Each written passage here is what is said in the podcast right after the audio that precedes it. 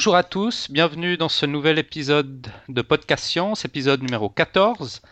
Bonjour professeur Fon. Salut Mathieu.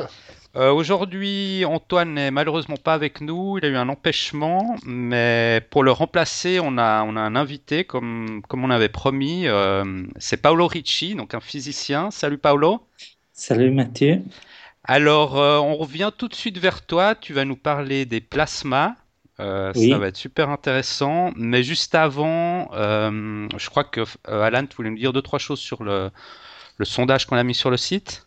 Ça va être extrêmement rapide. On a la chance d'avoir un invité de marque. On va pas l'embêter avec nos petites histoires internes.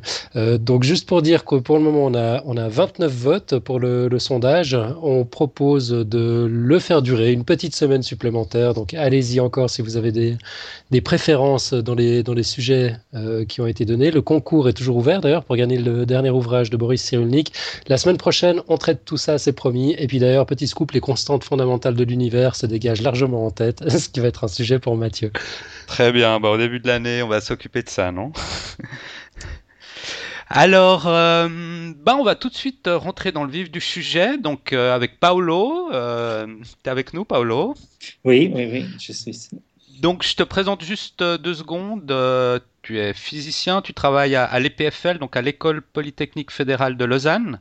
Oui, exactement, au Centre de physique des plasmas au centre de physique de plasma.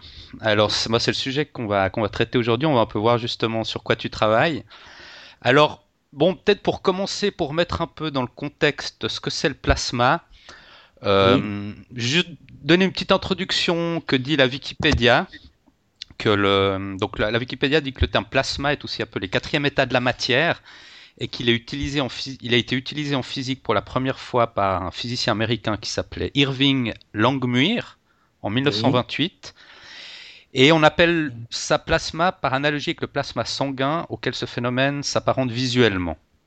Alors, voilà pour la définition de la Wikipédia. Donc, quatrième état de la matière. Euh, donc, on sait qu'il y a. tout le monde connaît les trois états de la matière habituels, donc solide, liquide, gaz, mais visiblement le plasma serait un quatrième état qui viendrait euh, à des très hautes températures, le gaz se transformer en plasma, non? C'est un peu ça? Oui, exactement. Donc, si on va réchauffer euh, un gaz à des températures très élevées, on peut parler de l'ordre de 10 000 degrés. 10 000 degrés 10 000, ouais. 10 000 degrés Celsius. Euh, on, euh, on, donne une énergie suffisante pour, euh, euh on peut dire, pour euh, arracher les électrons aux ions donc aux atomes. Donc, euh, donc euh, à la fin, on arrive à avoir une sorte de soupe euh, dans laquelle il y a euh, des, des, électrons et des ions qui sont des euh, particules avec une charge électrique. Et ces particules sont sujettes à forces électriques et magnétiques qui ne sont pas importantes dans la matière ordinaire. Donc, on va avoir un euh, état de la matière qui euh, suit des lois physiques qui sont très différentes de la matière ordinaire. D'accord. Et en fait, donc, euh, quand un atome, euh, quand on arrache un électron à un atome, l'atome, il, il, se transforme en ce qu'on appelle un ion, c'est ça, non? Oui, exactement. Donc, euh, les atomes sont neutres électriquement parce qu'il y a un noyau qui est chargé positivement, parce qu'il y a des protons dans euh, un noyau. Et euh, euh, euh, autour, autour de ce noyau, il y a les électrons qui sont chargés négativement. Donc, à la fin, un atome est neutre. Eh, mais eh, si on va eh, arracher un électron, on va avoir un ion qui est chargé.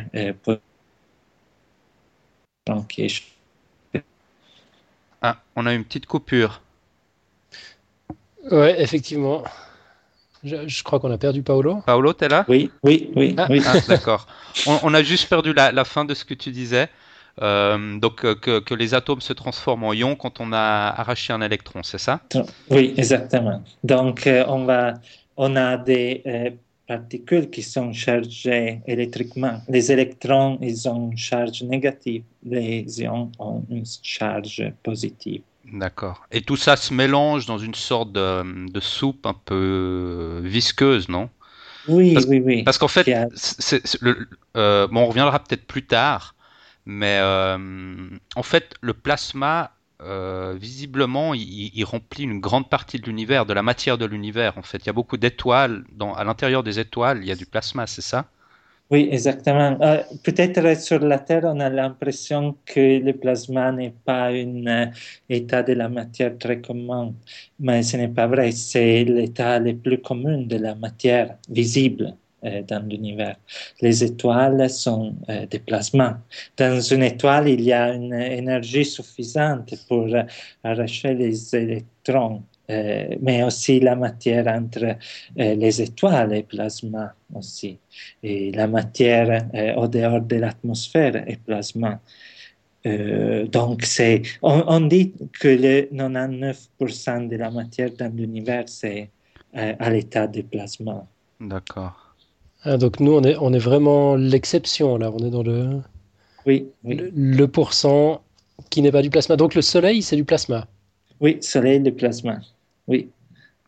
Et en fait, euh, j'avais vu un, graphique euh, qui, montrait que à, différents, en fait, le plasma, on, peut l'avoir à différentes échelles, autant de température que de, que de ce qu'on appelle de densité, c'est-à-dire de nombre de particules chargées par mètre cube. On peut avoir différents types de plasma en, fonction du nombre de particules chargées, de température, c'est ça? Oui, exactement, exactement. Parce que, oui, bien sûr, le plasma dans une étoile est très différent que le plasma euh, dans le vent solaire, par exemple. La densité est beaucoup différente, la température Donc, il y, a différents types de plasma, finalement. Différents types de plasma. Et on a des plasmas sur la Terre qui sont très différents des plasmas dans le Soleil. Euh, par exemple, euh, les éclairs. Les éclairs sont un exemple euh, naturel de plasma ou les aurores boréales. Mais ça, ça, se passe comment? On a, c'est à cause de, de, de, parce que là, on n'a pas vraiment des, des, températures de 10 000 degrés, comme tu, tu, disais au départ. Pour transformer un gaz en plasma, il fallait chauffer à des très très hautes températures. Mais là, dans le cas d'un éclair ou d'une aurore boréale, on a aussi ces températures aussi, aussi, aussi fortes les, les, électrons ont une température aussi forte. Ah ouais? Euh, Oui, donc euh, oui, c'est difficile. Euh, peut-être dans notre perception, c'est, la température est toujours liée au flux de la chaleur. Ouais. Mais avec des, des densités qui sont très basses, euh, par exemple, des densités de plasma qui sont très bas dans, euh, je ne sais pas, dans une euh, éclair. donc, la température et le flux sont deux choses qui sont très différentes. Donc, on peut toucher une chose qui a une température très élevée, mais, mais le flux de la chaleur est très bas. Et donc, on, ne sent pas les, les champs. Ah, d'accord, ouais. Ah, ça c'est étonnant. Mais en fait, dans un éclair, le plasma, c'est ce rayon lumineux qu'on voit ou bien? C'est ça le plasma dans l'éclair ou c'est. Oui, oui, oui. C'est les choses lumineuses qu'on voit parce que quand on arrache un électron euh, ou quand il y a une recombination des ions et des électrons, et de la lumière est émise. Et donc, c'est la chose qu'on voit. D'accord. D'accord, donc ça fait partie du processus de transformation du gaz en plasma, en fait. La, la production de la lumière. Ok. Oui, exactement. D'accord. Dans une flamme, une flamme de bougie, c'est également un plasma?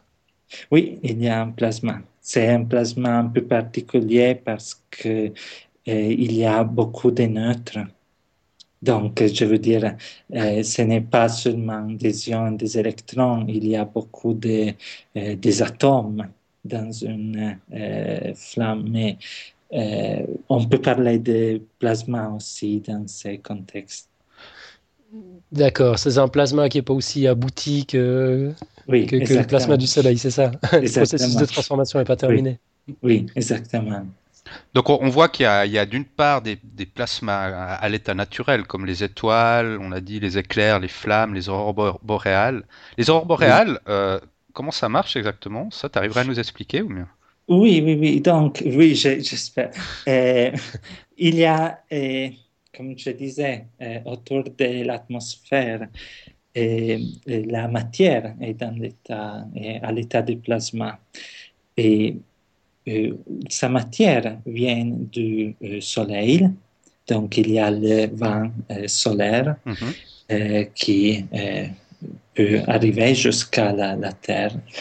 Et la Terre a un champ magnétique et, à cause de ce champ magnétique, le plasma ne peut pas entrer dans l'atmosphère. Ah.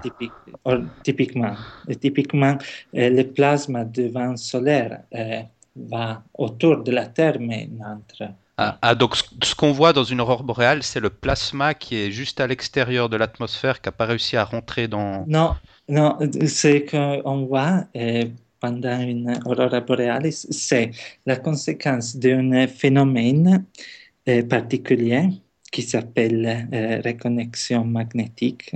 Donc, dans ces, pendant ce processus, il y a la possibilité que deux plasmas euh, qui viennent du euh, vent solaire entrent, peut arriver jusqu'à l'atmosphère.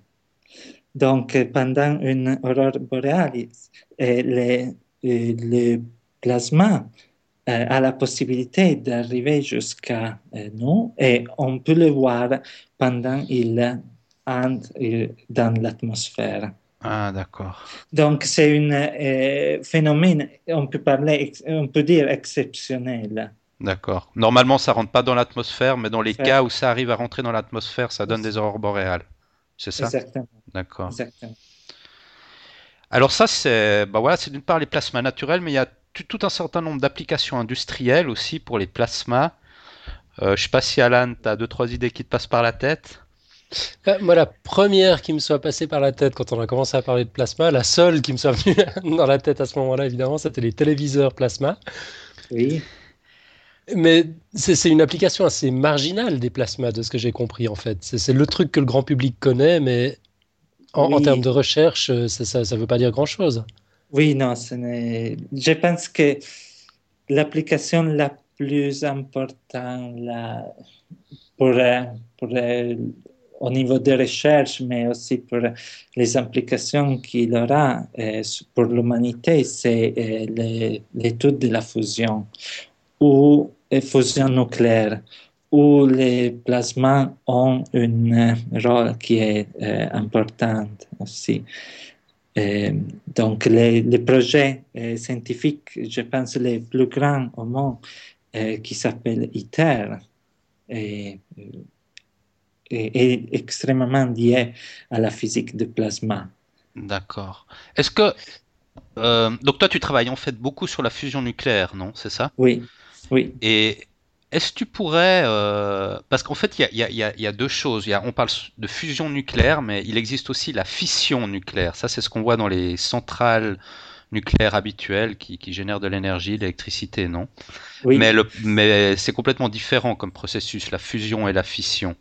Oui, oui, oui, oui. oui j'essaie. les noms sont proches. Proches, ouais, c'est pour ça, ça, ça prête à confusion. oui, que, oui ça, crée une confusion énorme. Donc, ce sont, les deux sont des, processus nucléaires. Donc, quand on dit processus nucléaire, ça se passe au niveau de l'atome, euh, du noyau de l'atome. Du noyau de l'atome, exactement. Et, et, avec tous les deux processus, on peut obtenir de l'énergie. OK?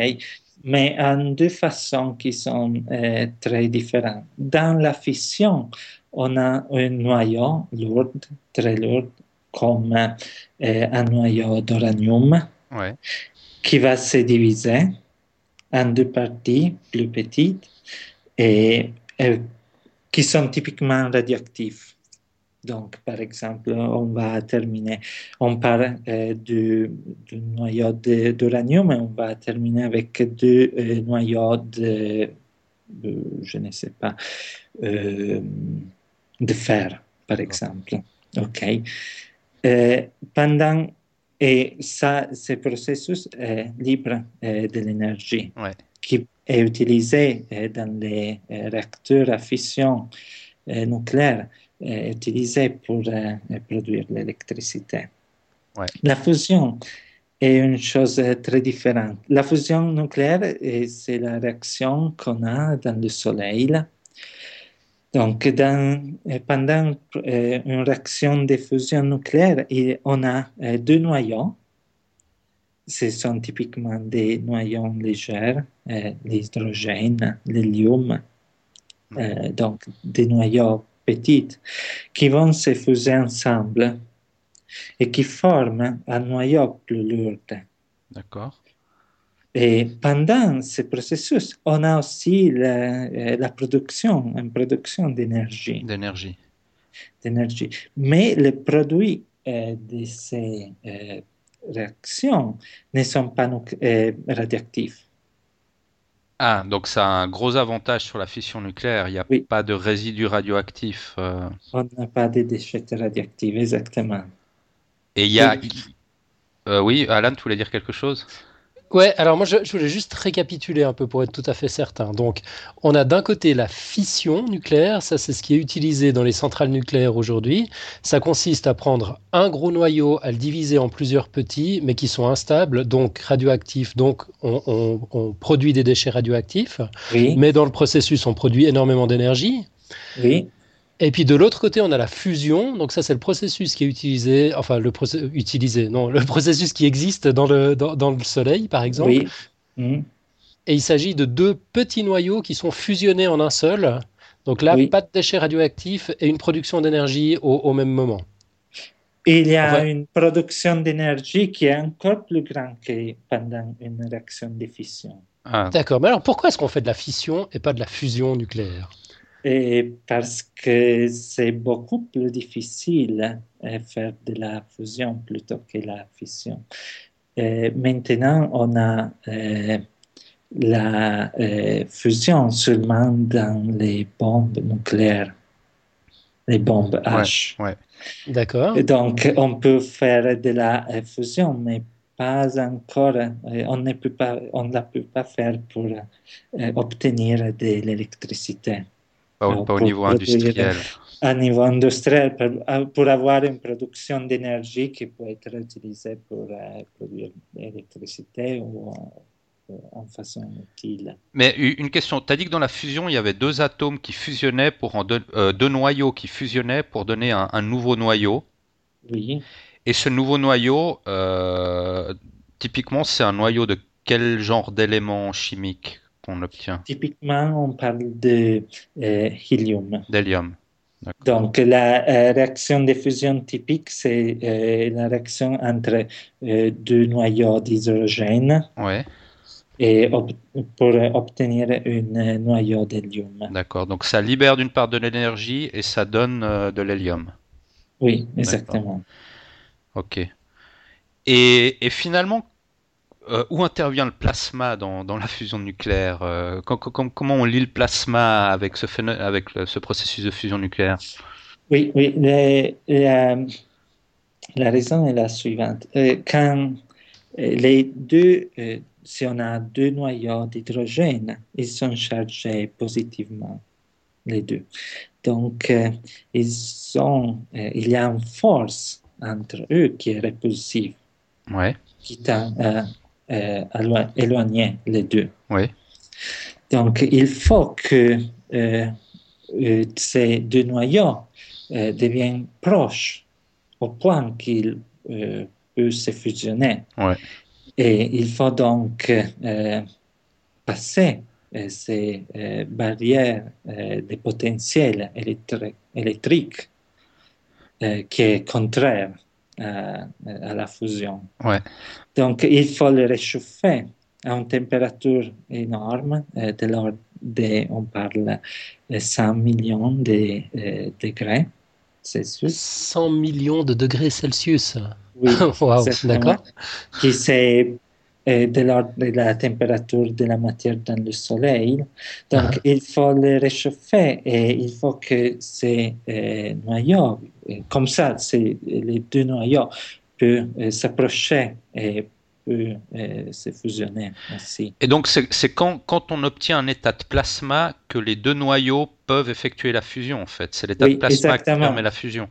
Exactement. Il faut les réchauffer en température haute, assez haute pour avoir la fusion. Et à cette température-là, euh, la matière est à l'état de plasma. Ah, d'accord. Ouais. Alors, je commence à comprendre pourquoi c'est compliqué.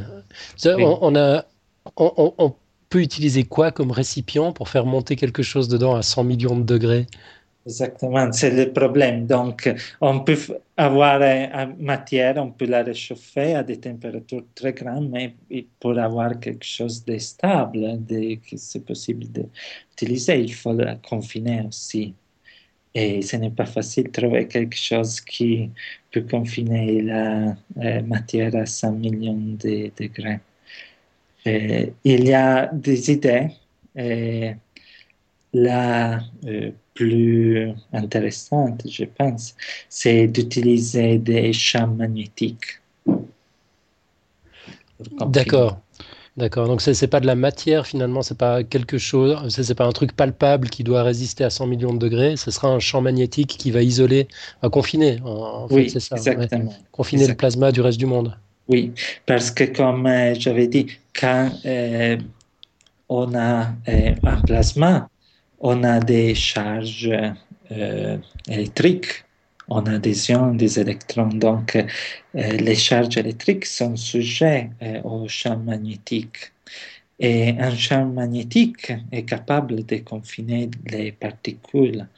et donc, on peut imaginer d'avoir quelque chose comme confine les, ces plasmas, ces, ces matières à ces températures très élevées. D'accord. Euh, tu, nous avais parlé que tu travaillais sur un projet qui s'appelle ITER. Oui. Euh, est-ce que tu peux nous en dire un petit peu plus? Oui, oui, oui. Donc, ITER, c'est la grande chose, je pense, de la fusion. C'est le grand projet. C'est l'idée de montrer que c'est faisable euh, d'utiliser la euh, fusion pour produire de l'énergie électrique. Donc, D'accord, au niveau industriel, pour que ça arrive dans nos maisons et qu'on puisse l'utiliser normalement. Exactement. Donc, ITER ne produira pas de l'énergie, mais montrera la, la, faisabilité de le faire. Oui. Après ITER, on aura une notre expérience qui sera, ça, sera appelé démon et ce sera un euh, réacteur euh, démonstratif. Euh, donc, ITER sera le premier pas vers un réacteur à fusion commercial. D'accord. Et, et, et, en fait, ça se passe comment? Parce que ce, ce, projet, il se trouve dans le sud de la France, non? Oui, à Cadarache, proche d'Aix-en-Provence.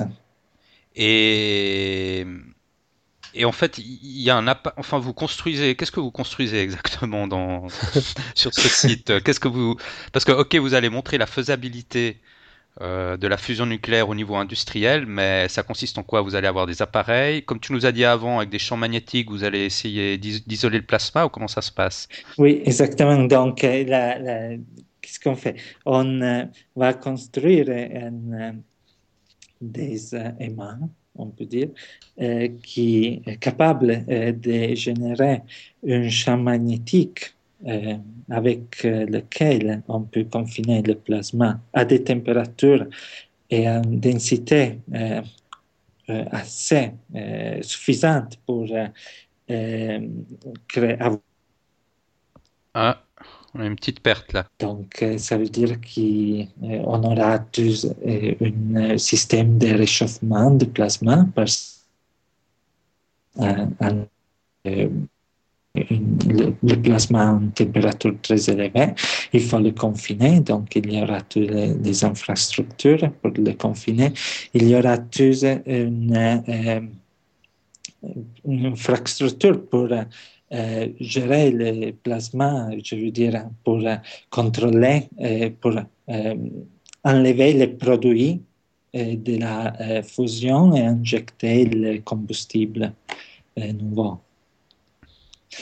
L'idée, c'est, avec ITER, d'obtenir une quantité d'énergie qui est dix fois plus grande que la quantité d'énergie qui est injectée. la quantité d'énergie qu'on a besoin pour faire pour, pour, pour, réchauffer le plasma. D'accord. Donc l'idée c'est d'obtenir dix fois plus d'énergie que celle dont on a besoin pour chauffer le plasma. Oui.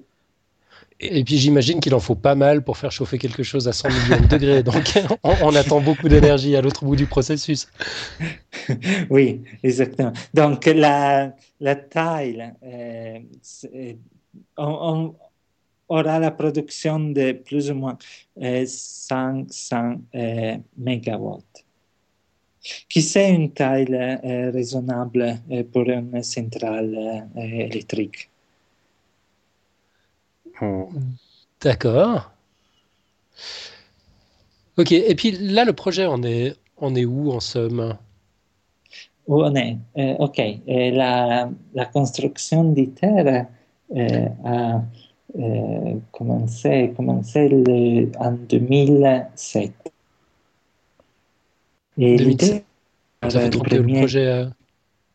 Oui, c'est exactement. Et l'idée, c'est d'avoir et les premiers plasmas en 2019. Oula. Ah, donc, oui. c'est un long projet. donc... Oui, c'est un long projet, mais c'est un très grand projet. C'est euh, aussi très extrêmement compliqué. Et ok, donc on aura le plasma 2019 et puis on va euh, perfectionner euh, le plasma. On pense qu'on aura eh, on utilisera eh, l'ITER pour 10, eh, 15 ans, quelque chose comme ça. Et après ça, ou peut-être pendant, on commencera à construire aussi des mots, donc les réacteurs démonstratifs. D'accord. Qui sera sur le même site? On a oui, c'est l'idée c'est que Demo sera au, Japon, mais on parle aussi d'avoir euh, plus euh, plusieurs euh, démons. Donc, ce n'est pas encore décidé, mais bien sûr, pour décider, décider d'avoir ITER sur le territoire français, on a eu eh, beaucoup de contractations. Et à la fin des contractations, eh, l'idée était que eh, Démon va être construit au Japon. D'accord, c'est trop compliqué de travailler en France. oui. non, oui, bien sûr, tout le monde voulait avoir ITER sur son territoire parce que ça veut dire beaucoup d'argent qui arrive, beaucoup de et on, apprend beaucoup si on a l'expérience sur euh, le territoire. On peut contrôler bien sûr mieux euh, qu'est-ce qui se passe. Et euh, donc tu dis que environ, environ c'est prévu pour 2019 d'obtenir les premiers plasmas. Ça veut dire que c'est plus ou moins 2019-2020 qu'on va pouvoir réellement se rendre compte de la faisabilité de la fusion nucléaire non? Donc d'ici une dizaine d'années, en gros. Je pense, euh, bien sûr, ce ne sera pas le premier plasma qui Oui, bien sûr. donnera la réponse, mais euh, on peut parler de 10 euh, ans, 10 ans après. D'accord. Le premier plasma qui sera le, on aura vraiment l'idée de la faisabilité. Mais donc, à obtenir, enfin, utiliser de la fusion nucléaire euh, au niveau industriel, on a encore plusieurs dizaines d'années devant nous avant que ce soit une réalité. Oui, euh, exactement. Donc, je pense qu'il faut penser 30 ans. Une trentaine d'années, d'accord. Une trentaine d'années, oui. Oui, c'était l'échelle. Peut-être ça semble euh, très long, mais il faut penser que toutes les grandes révolutions ont dans euh, énergétique ont pris beaucoup de temps. Mais est-ce que c'est une, énergie finalement complètement propre, la fusion nucléaire, ou il y a quand même un certain niveau, je sais pas, des, une sorte de déchet ou quelque chose qui, qui cause problème? Oui, c'est propre, je pense. définitivement propre. Définitivement propre. oui. Donc, euh, on n'a pas la production de déchets nucléaires. Euh, il y a une production, mais c'est euh, des déchets qui ont une vie très, courte. Très, courte. Donc, ça ne donne pas de problème. Et tu avais dit qu'on on partait, à, on, comment, en fait, la fusion s'effectuait à partir au départ de, habituellement de deux noyaux d'hydrogène. L'hydrogène, oui. Donc l'hydrogène, on l'a, on l'a, on l'a à profusion finalement. Exactement. Pour être plus précis, pour euh, avoir euh, la réaction de fusion la plus euh, facile, la plus faisable, il faut partir, partir de deutérium, qui est un type d'hydrogène, et il se trouve dans l'eau. Mm-hmm. Donc, c'est vraiment, euh, il n'y a pas de problème pour le travail. Bon, on a aussi moins, moins, en moins d'eau euh, sur la planète aussi. Oui, exactement. et, il faut aussi partir de euh, lithium. Le lithium, lithium c'est un matériel qui est aussi très commun parce qu'on aura besoin vraiment d'une quantité très petite. Euh, pour euh, produire. Ah, des quantités très petites sont suffisantes pour produire des... Oui, très petites. Et aussi, euh, par exemple, l'avantage d'une centrale nucléaire à fusion nucléaire, c'est qu'on n'a pas besoin d'une extension très grande du territoire. Ah. Donc, par exemple, l'énergie solaire, on a besoin d'une territoire très grand. Euh, c'est aussi une énergie qui est stable, donc ce n'est pas comme euh, le vent qui, s'il n'y a pas de vent... Euh, les éoliennes ne fonctionnent pas. Oui, ne fonctionnent pas. ou aussi le soleil, pendant la nuit, c'est difficile. Donc on peut l'avoir à la demande, enfin. À la demande, exactement. Exactement. Donc, bien sûr, c'est un projet, c'est extrêmement difficile d'obtenir, mais c'est bien sûr une énergie très propre, euh, définitivement propre. avec une, la possibilité d'avoir le combustible euh, très facilement. Il y, a, quand même une question qui m'intrigue, c'est comment est-ce qu'on fait pour atteindre cette, euh, cette, température de 100 millions de degrés? On, on, on, fait brûler quoi? Enfin, comment c'est possible? Oui, on utilise des ondes électromagnétique. On peut penser la chose qui se passe dans les fours à micro-ondes. D'accord. En fait, on agite, on agite les atomes euh, avec des ondes électromagnétiques, c'est ça ou mieux Exactement, exactement. Oui, on agite euh, des, euh, et, les atomes, plus, plus ils bougent, plus ils vont vite, plus la température s'élève. S'élève, exactement. C'était la première façon. La deuxième façon, c'est quand on a un courant qui passe dans euh, un conducteur, et ça chauffe, réchauffe un peu. Et donc, l'idée, c'est d'avoir un euh, courant qui passe dans le plasma et ça va réchauffer. D'accord, mais le câble, il est en quelle manière pour tenir euh, de telles et Donc, il faut... Il faut...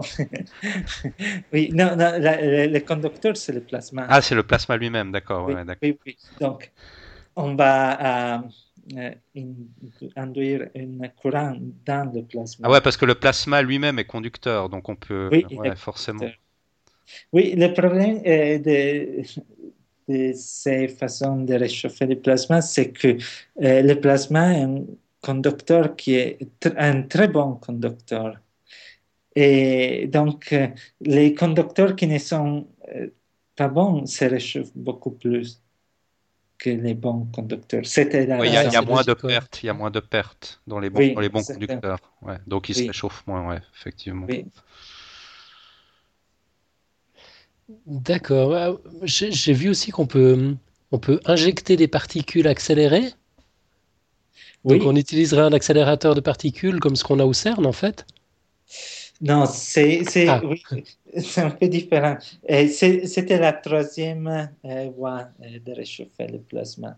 Et on peut accélérer, on peut réchauffer des particules euh, manière, sur, avec quelque chose d'autre et puis on va l'injecter. mais le problème, c'est que c'est possible d'accélérer des particules qui ont une charge électrique avec un champ électrique par exemple. Mais quand euh, une particule entre euh, dans le plasma, dans l'ITER par exemple, il va être confiné tout de suite euh, par le champ magnétique. Donc, il ne peut pas pénétrer uh-huh. à l'intérieur du plasma où on veut vraiment voir la température la plus élevée. Et donc, il faut L'idée, c'est d'avoir des particules neutres, des atomes, qui, sont, euh, qui ont une température très élevée et qui peuvent pénétrer dans le plasma et euh, arriver euh, au, centre de, la machine où on veut avoir la température la plus élevée. Il, donc, ce n'est pas simple accélérer des particules. Mais concrètement, au, euh, dans ce projet d'ITER, vous allez utiliser des aimants, donc des ondes électromagnétiques pour chauffer. Oui, on utilisera les trois euh, façons de réchauffer. Ah, les trois façons. D'accord. Ah, d'accord.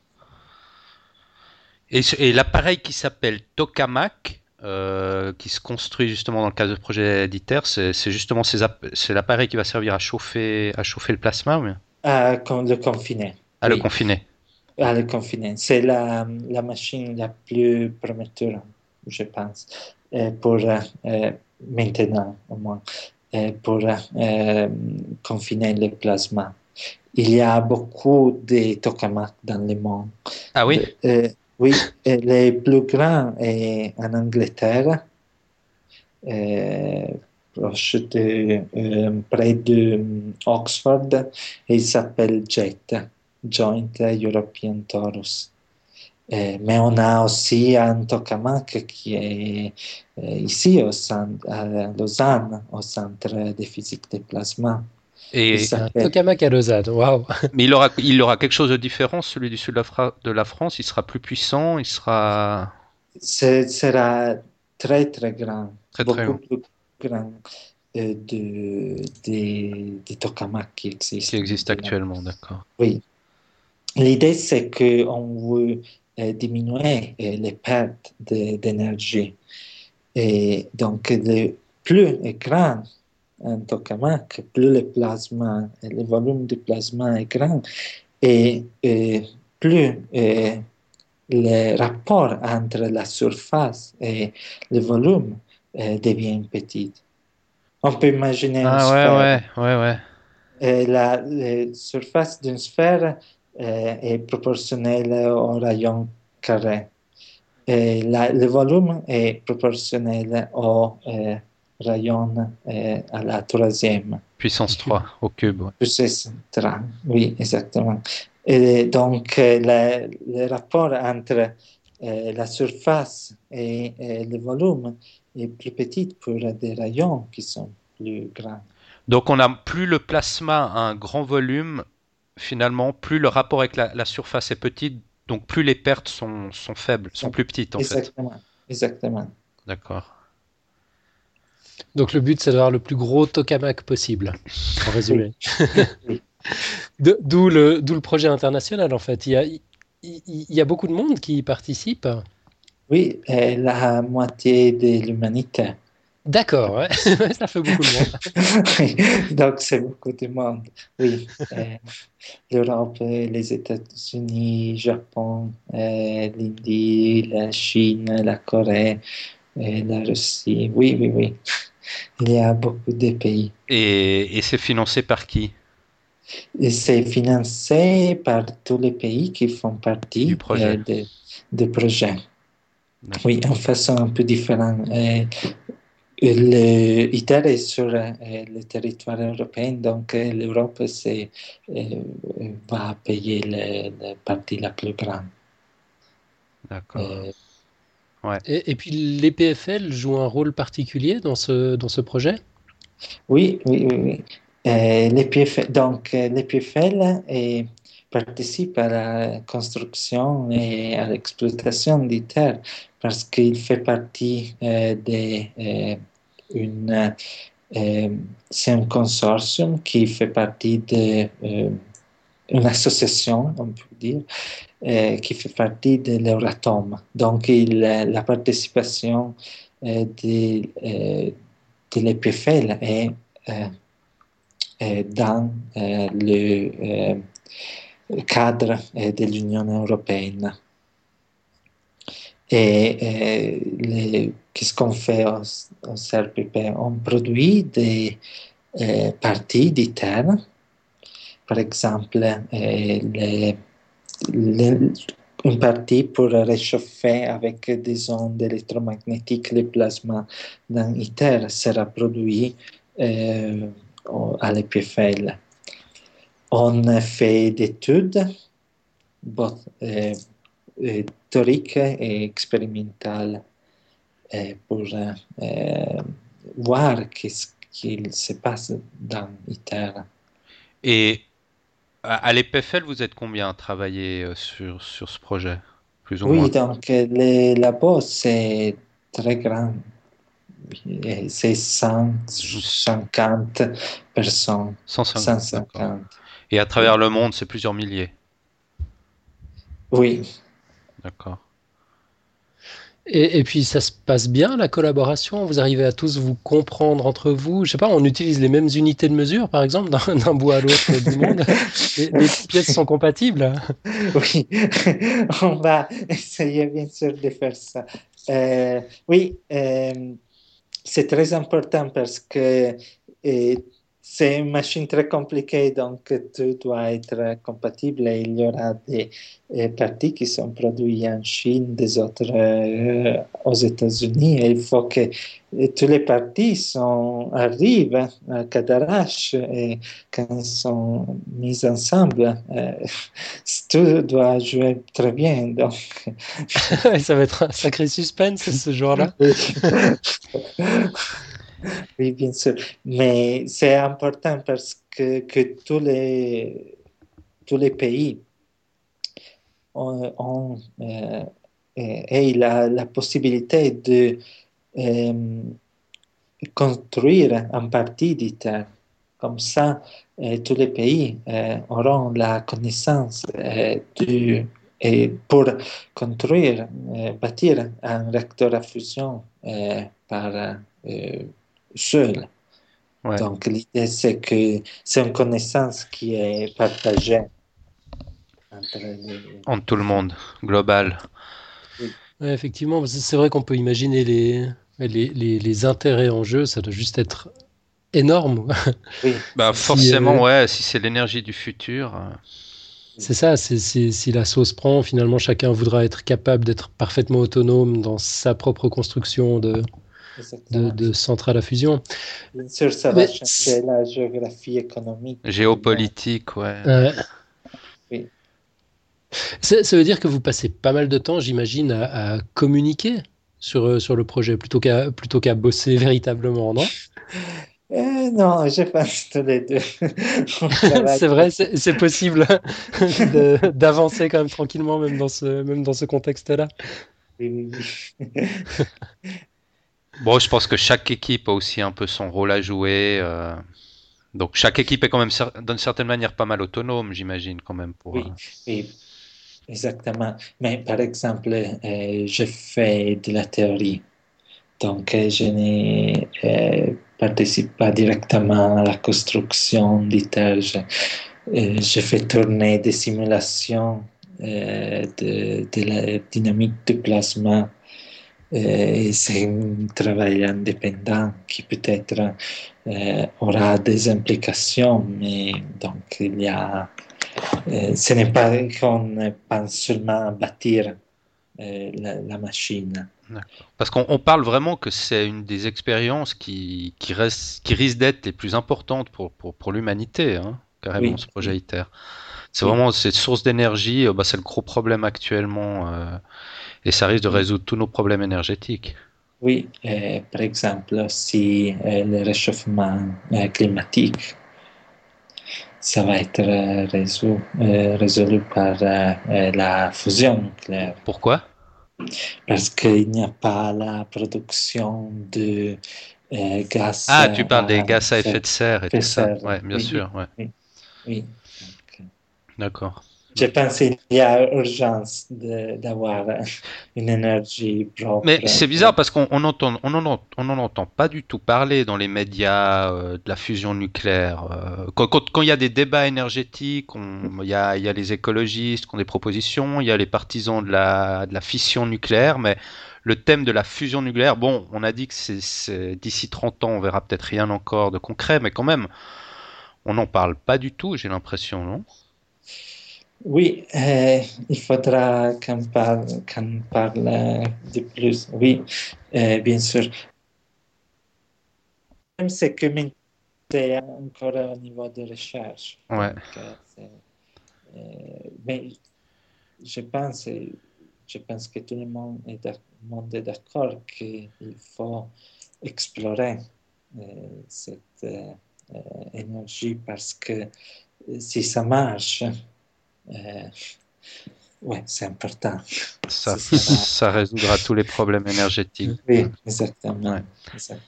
Et, et, puis, est-ce qu'il y a des applications dans d'autres domaines, comme le domaine du transport, par exemple, d'autres applications du, du plasma? Oui, il y a, ce sont peut-être des choses euh, moins euh, important en général, mais bien sûr, euh, avec un plasma, c'est possible d'accélérer. Ce sont des particules chargées électriquement, donc c'est possible d'accélérer les particules à des vitesses euh, très élevées.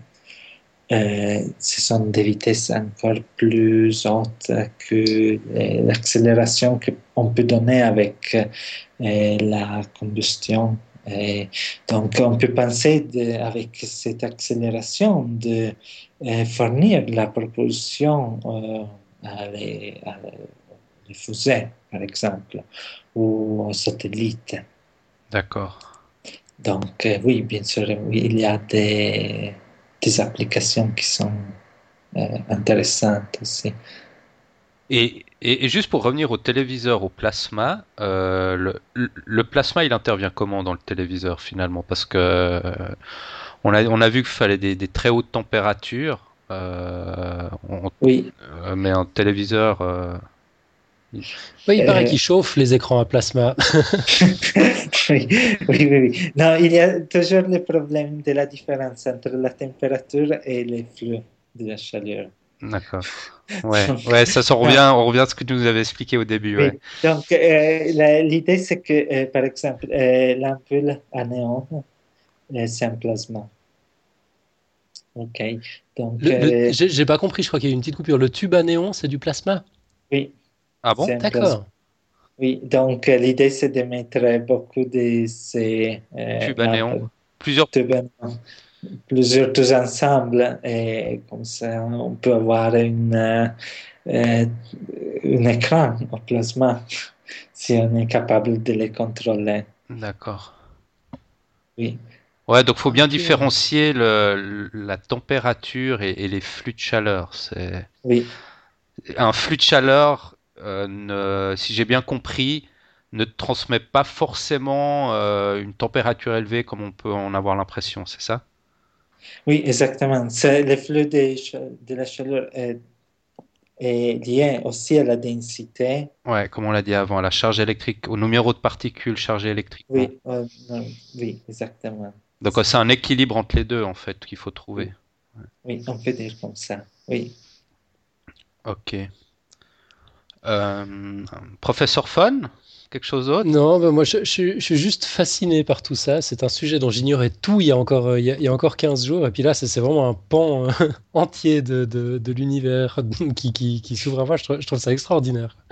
vraiment génial. Peut-être. Je pense que étudier les plasmas, c'est très fascinant parce que il y a des applications qui sont très importantes. Euh, oui, on a parlé d'ITER, mais aussi étudier pour comprendre l'univers, la dynamique des étoiles, etc.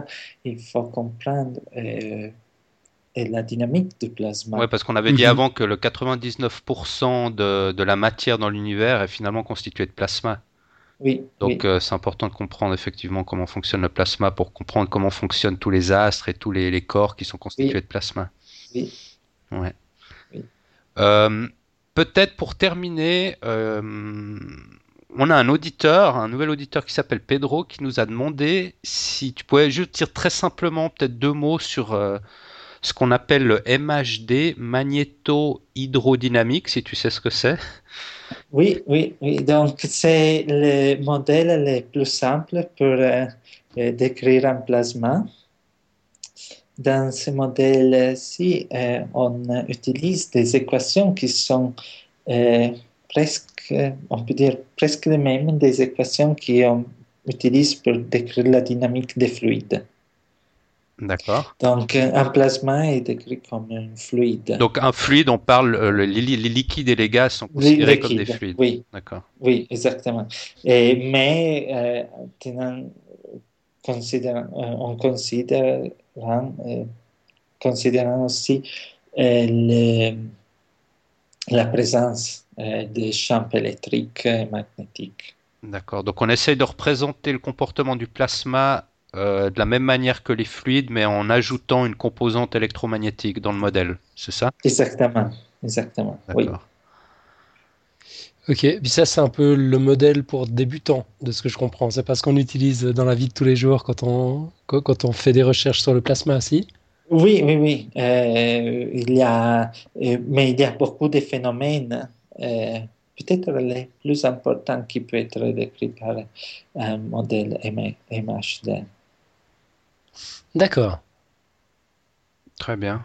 Ben, on a fait à peu près le tour, je crois, non? Allô? Oui. Ah, je vous ai perdu, je vous ai perdu. On est désolé parce qu'on a, bon, je me suis rendu compte là déjà dans cette émission, on a une ou deux petites coupures. J'ai eu l'impression et, surtout, ben, on devait faire cette émission jeudi passé. J'ai oublié de le dire au début et les communications avec Skype, je sais pas ce qui se passait, c'était impossible. Donc on a, on a reporté aujourd'hui et on a toujours deux trois petites coupures, ce qui est un peu gênant. Euh, on ne sait pas tellement quoi faire parce que ça dépend pas trop de nous, ça a l'air d'être le réseau. Mais bon. Euh, vous êtes toujours là? Oui, oui, moi je suis là. on est un peu traumatisé, c'est vrai que jeudi dernier, c'était une expérience si pénible que là, on tremble à l'idée que ça puisse de nouveau s'interrompre. Mais euh, non, je, je, crois que c'était pas mal. Il y a eu quelques petites coupures, mais enfin, euh, c'est tout à fait supportable, quoi. La qualité. Ouais, globalement. Je, pense qu'elle sera correcte. C'était intéressant, ouais, tout à fait. Ouais, ouais. En tout cas, c'était vraiment fascinant de pouvoir entrer dans cet univers des, des plasmas. Paolo, vraiment, merci infiniment. Je vais ah, peut-être. Ça me plaît. Euh, avant, ouais, avant de nous quitter, euh, bon, on mettra de toute manière les liens sur le, sur le site de Podcast Science, mais tu nous avais donné deux liens. Euh, il y a plasmas.org qui nous explique un peu fondamentalement comment les basiques pour, de comment fonctionne le plasma, et le site du projet ITER, iter.org. Donc, pour ceux qui veulent avoir plus d'informations sur les plasmas, c'est sur ces sites-là. Oui. Mais merci beaucoup. Alors ouais, c'était vraiment super. On a découvert plein de choses. Je vous en prie. Euh, professeur Fun, avant de se quitter euh, Moi, rien, mais toi, j'espère que tu as une quote. Ouais, j'ai une côte. Euh, on, va pas se quitter comme ça. Un poil tordu. bon, vu qu'on a un professeur de physique, je pense qu'il va, il va l'appréhender plus assez facilement, on va dire. Mais bon, elle est, elle est un petit peu tordue. Hein. Bon. Euh, donc en fait c'est anonyme, je sais pas, j'ai trouvé ça une fois sur un sur un site, je sais pas, je sais pas, je sais pas qui l'a dit, mais c'est comme ça. Pour comprendre la récursivité, il faut d'abord comprendre la récursivité. ok, encore une bien geek, j'aime bien. Donc voilà, ça, ça va faire travailler un peu l'esprit durant la semaine. Euh, donc voilà pour ce podcast, finalement, non? Bah, je, je pense. Alors peut-être encore juste quelques petites nouvelles de la suite des opérations. Mathieu, est-ce que tu es avec nous ces 15 prochains jours ou pas? Alors non, je pars demain. Je pars demain euh, dans, dans l'hémisphère sud, en Argentine. Donc je serai loin, je, serai loin jusqu'à la fin de l'année. Et euh, par contre, on va quand même essayer, euh, donc pour la prochaine émission ce jeudi, de faire un podcast transcontinental. Je vais essayer de pouvoir me connecter. Donc ça risque d'être sympa, non? Ah, ça, ce serait assez génial quand même, effectivement. Si, si, on arrive à se parler pendant que tu as la tête en bas, ce sera l'été là. Enfin, non, c'est encore pas l'hiver ici, du coup, c'est pas l'été là-bas. Oui, quand même. C'est la, fin du printemps. Je vais au chaud, on va dire, quand même. Ouais, ouais t'es dur là. Donc, on, euh, croise les doigts pour, euh, pour, pour, que Skype fonctionne bien d'un continent à l'autre la semaine prochaine. Bah ouais, on verra si ça marche mieux qu'en Europe, quoi. Peut-être. Non. Ah, qui s'aime. Parfois des bonnes surprises. Et puis donc on en reste là pour, euh, pour, pour, cette semaine. Ok, parfait. Paolo, Paolo encore un immense merci. C'était c'était vraiment extraordinaire, un privilège de t'avoir euh, avec nous cette semaine. Et, ouais, j'espère pouvoir voir un jour euh, que, en fait, pouvoir allumer ma lumière depuis chez moi un jour et me dire ah ben ça c'est la fusion nucléaire. Il y a une il y a 20-30 ans, on avait parlé de ça avec Paolo. oui, on espère. Totalement. oui, ça. Je me réjouis beaucoup de ces moments-là aussi. ok, très bien. Ben, à bientôt tout le monde. J'espère quand même vous avoir la semaine prochaine. Et merci Paolo et au revoir tout le monde. Au revoir tout le monde, bonne semaine. Allez, ciao, ciao. Au revoir.